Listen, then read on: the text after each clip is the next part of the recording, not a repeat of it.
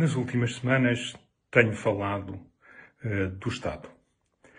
Tenho referido uh, o problema uh, com que todos nos defrontamos no futuro com a sustentabilidade do nosso sistema de pensões. Falei também a semana passada do Serviço Nacional de Saúde e da sua integração mais ampla no sistema vasto que eh, proporciona cuidados de saúde aos portugueses.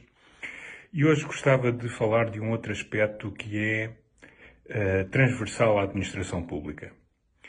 Eh, nós sabemos que o Estado consome aproximadamente 50% do, da riqueza que os portugueses geram em cada ano.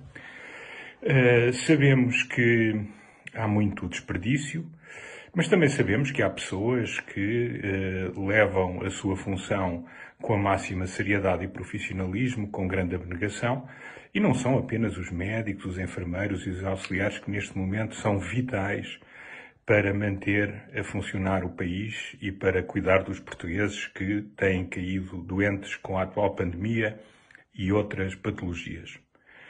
Uh, o que se tem passado é que uh, o Estado, nomeadamente naquilo que é a área administrativa da administração pública, perdoou-se a repetição, uh, tem uh, tido uma política de contratação, gestão e valorização de recursos humanos que não é compatível com a manutenção de um Estado forte.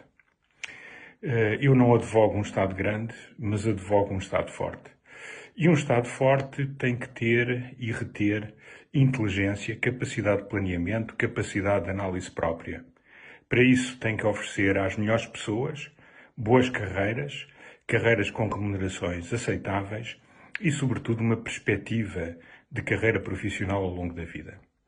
Isso, infelizmente, deixou de acontecer há muito tempo e acaba por eh, penalizar não apenas as pessoas que estão nos serviços ou que acabam por eh, deles sair, eh, também penaliza o bom governante que não tem à mão na administração o conhecimento e a expertise que tantas vezes precisava e podem ser fatais ou produzir grandes dificuldades em momentos como o atual. Basta ver a incapacidade de planear, de articular, eh, de comunicar, eh, de proporcionar uma defesa aceitável da população, eh, como aquela que nós temos no momento atual. A segunda vaga era absolutamente previsível. Os profissionais de saúde estão todos a dar absolutamente o seu melhor. Estão a fazer milagres com os recursos que têm, mas estão eles estamos nós a ser prejudicados pela, pela falta de capacidade de gestão, pela falta de conhecimento, utilização da mais moderna tecnologia na gestão, uma verdadeira política de comunicação, articulação e, sobretudo, abertura para fazer o melhor possível em momentos de crise. Estamos a pagar, neste momento, o preço de tantas décadas em que se decidiu gerir no Estado o que era diferente como se fosse igual.